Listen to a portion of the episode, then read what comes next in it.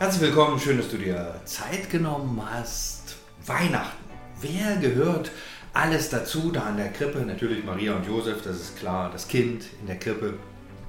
Die Hirten, vielleicht irgendwie ein Hirt, Wirt oder so. Und die Könige, oder besser gesagt die Weisen aus dem Morgenland, die da ein bisschen geheimnisvoll daherkommen. Woher auch immer. Und ähm, jeder hat auf seine persönliche Weise dieses Kind in der Krippe gefunden. Die Hirten kriegten die Ansage von den Engeln. Maria und Josef mussten dahin wegen der Volkszählung. Und die Weisen aus dem Morgenland, hm, sie sahen den Stern und folgten dem Stern und gingen erstmal, in die Irre weiß ich nicht, aber kamen jedenfalls nach Jerusalem, weil Hauptstadt, König, Kind, das war irgendwie logisch. Allerdings gab es da großen Aufruhr, denn der König Herodes, das war so einer, der keine korrekt, wie ist es? Äh, keine, nicht Korrektur, das sowieso nicht, aber keine Konkurrenz wollte äh, und hat die auch aus dem Weg geschafft und deshalb ruft er die Theologen und die sollten ihm sagen, wo wird der König der Juden geboren? Und die sagen, klar, Bethlehem. Und dann schickt Herodes die Weisen nach Bethlehem und die Theologen bleiben brav zu Hause, weil sie das nicht glauben erstaunlicherweise weit verteilt über das ganze Alte Testament gibt es solche kleinen Hinweise, Puzzlestücke. Was hat es mit diesem Kind in der Grippe, was hat es mit diesem Herrn der Welt, mit diesem Messias auf sich? Und lange, lange, lange vor dieser Zeit kündigt sozusagen immer mal schon Gott an, legt sozusagen Spuren aus, die man sehen kann, die man glauben kann oder auch nicht. Aber damals in der Zeit, als Jesus geboren wurde, waren viele so erfüllt von so einer gewissen Spannung und sagten, ja, der Messias, der Heiland der Welt, der Retter der Welt, der Herrscher. Er kommt, er kommt. Aber es war noch nicht so ganz klar, äh, wie auch immer, wie wird das sein? Und ähm, jedenfalls wurde gesagt, ja, es ist auf jeden Fall ein Nachfahre äh, vom König David. In dieser Familie, in dieser Linie, da wird er kommen, das ist schon mal klar. Und er wird von einer Jungfrau geboren die nun jung war, die Frau oder Jungfrau. Jedenfalls war es eine Frau, die noch nicht mit einem Mann geschlafen hat. Und ähm, das wird passieren. Und er wird auch verraten werden.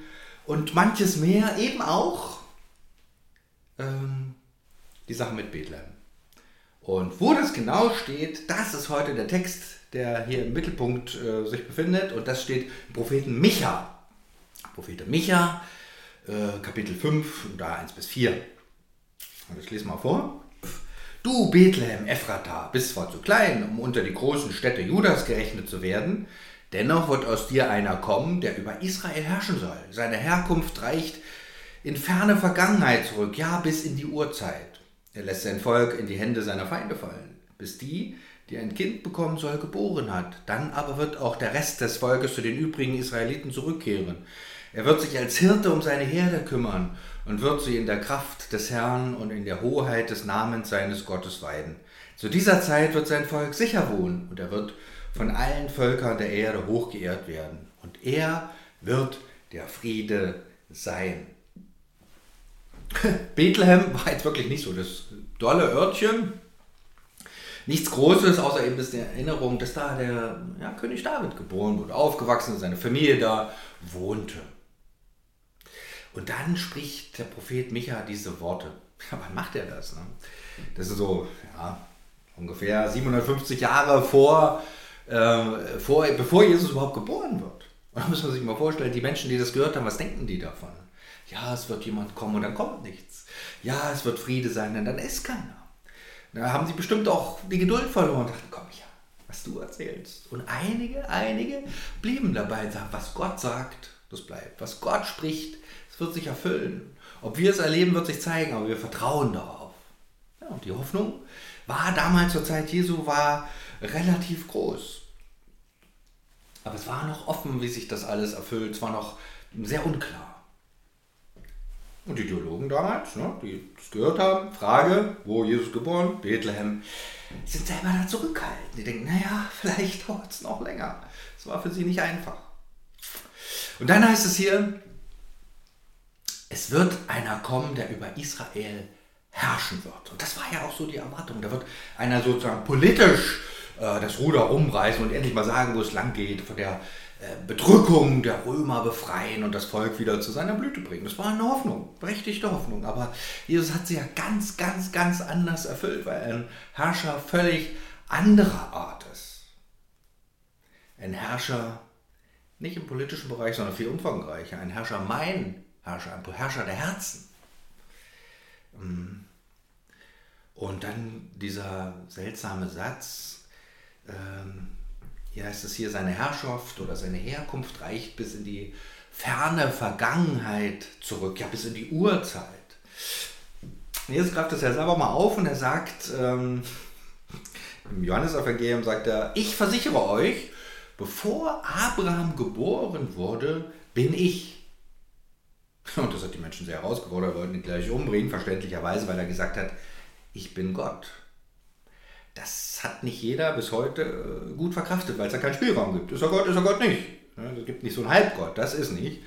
Sondern Jesus nimmt in Anspruch schon immer da zu sein, von Anbeginn der Welt. Ähm, und dann kommt dieses eindrückliche Bild, das scheint erstmal wieder leichter zu verstehen, das mit dem Hirten. Ne? Psalm 23, der große Hirte. Oder Jesus sagt, ähm, wer meine Stimme hört, ja, der gehört zu meiner äh, Herde und ich bin der Hirte. Ich kümmere mich auch um das verlorene Schaf. Ich bin der wahre Hirte. Jesus ist ja auch viel mehr als so ein normaler Hirte, sondern eben der, der ähm, Herr ist über die Menschen, die ihm vertrauen, die zu ihm gehören, die sich in seinen Kreis begeben, die ihn erwarten, die ihm vertrauen, die sagen, ja Gott, ja Jesus, dir trauen wir was zu. Wir sind offen für dich, wir glauben an dich, wir hoffen auf dich. Und dann so ein Vers, was der noch ja, einerseits stimmt, andererseits noch aussteht sozusagen, wo es heißt hier, zu dieser Zeit wird sein Volk sicher wohnen und er wird von allen Völkern der Erde hochgeehrt werden. Werden. Sicher wohnen, naja, ähm, tja, wie viele Ängste prägen uns heute? Was, was macht dir so Sorgen? Was bekümmert dich? Mm, ist es Corona, spaltet ja sogar die Christen, wie ist das zu verstehen? Ist es der Weltuntergang oder ist es einfach äh, eine Pandemie? Ähm, was sind deine Ängste, was sind deine Sorgen? Und hast du schon mal gespürt, dass Jesus Christus dich berührt und dich sicher macht, dir Halt gibt? Kennst du das? Ähm, denn noch ist es ja dieses Kind in der Krippe, klein, unscheinbar, äh, und doch zugleich eben der Herr der Welt, der diesen Frieden schenkt. Und ich glaube, dieser, dieses Kind in der Krippe, das diesen großen Anspruch hat, muss uns wieder neu vor Augen gemalt werden, dass wir wissen, Jesus ist der Herr der Welt. Und dann offen ist es noch, was es heißt, er wird von allen Völkern der Erde geehrt werden, als der Messias, als der Herr, als der Retter. Da bin ich sehr gespannt, wie Gott es tun wird. Und gerade hier in unserer Region, in unseren Gegenden sind wir, wie soll man sagen, recht Gott vergessen. Wir sind eigentlich blind für Gottes Wirken und für seine Macht, selbst unter denen, die sich Christen nennen. Wer, glaubt dem Wort der Bibel? Und dann kommt hier noch so ein kleiner Satz, der es in sich hat. Er, ist, er wird unser Friede sein. Hm. Beim Kind in der Krippe ist da noch nicht viel zu sehen davon. Die Hirten allerdings, die entdecken das schon im Glauben und ziehen fröhlich davon und singen und loben und was weiß ich, was sie erzählen. Ähm, aber für viele, viele, für alle meisten ist es verborgen. Und dann wurde ja Jesus groß und erzählte von Gott und äh, lud ein, ihm nachzufolgen. Und die Frage ist immer wieder, wer ist da dieser Jesus Christus für mich? Ist er für mich Friede, habe ich das erlebt, dass er mein Herz berührt, mein Leben durchdringt, dass ich ihn einlade und sage, Herr, sei du mein Frieden, mein Heil. Das steckt ja in diesem Wort, das Wort Shalom steht natürlich da im Mittelpunkt und das ist ja Frieden auf ganz umfassende Weise. Frieden mit mir selber als Person, auch Frieden mit meinen Mensch, Mitmenschen, Frieden mit Gott, ja, Frieden. Äh, berührt mich Jesus so, dass er für mich zum Frieden wird? Ist Jesus der Friedensbringer in meinem Leben, in meinem Herzen? Oder ist es mir fremd? Jesus sagt, er ist es. Und da ist eben die Frage an uns, wie verhalte ich mich dazu? Kann Jesus das bei mir sein? Kann Weihnachten der Moment sein, wo ich sage, ja, Jesus, oft bist du mir verborgen und unscheinbar da wie das Kind in der Krippe, aber doch bist du der Friedensbringer, der Shalom in mein Leben bringt, den Frieden Gottes, der sozusagen unzerstörbar ist gegenüber allen äußeren Dingen, die mich gefangen nehmen, die mich sicher auch herausfordern, die mich bis an die Grenze treiben. Aber ich weiß, der tiefe Frieden meines Herzens bist du. Das ist ein großer Schatz, ein Schatz von Weihnachten. Wie sehe ich Jesus? Wer ist Jesus für mich? Ist es eben so das Kind, was da geboren wurde, jetzt feiern wir Weihnachten? Oder ist es, kann ich diesen Spuren der Bibel folgen und sehe, da schenkt Gott etwas ganz Besonderes. Gott wird ganz persönlich, Gott kommt in diese Welt, er wird zum Retter, er wird zum Friedensbringer, er wird zum Heiland. Nicht nur irgendwo, sondern für mich ganz persönlich. Mich spricht dieses Kind in der Krippe an. Ist es so? Ist es so? Weihnachten ist dieser Ruf Gottes an die Welt. Entdeckt mich da im Stall von Bethlehem, klein, unscheinbar, und doch bringe ich dieses Heil. Es sieht so zerbrechlich aus und doch bin ich der Herr der Welt. Es sieht so aus, als würde es da nie was werden und doch bin ich der, der diesen Frieden tief in dein Herz legen kann. Jesus kommt zu uns und mit ihm Gottes Welt, Gottes Frieden, Gottes Vergebung, Gottes Barmherzigkeit. Jesus wird geboren da, ganz normal, im Stall von Bethlehem, ja, fast normal. Und längst hat das Gott verkündet, längst zugesagt. Und die Frage ist bis heute an dich und an mich, berührt mich das?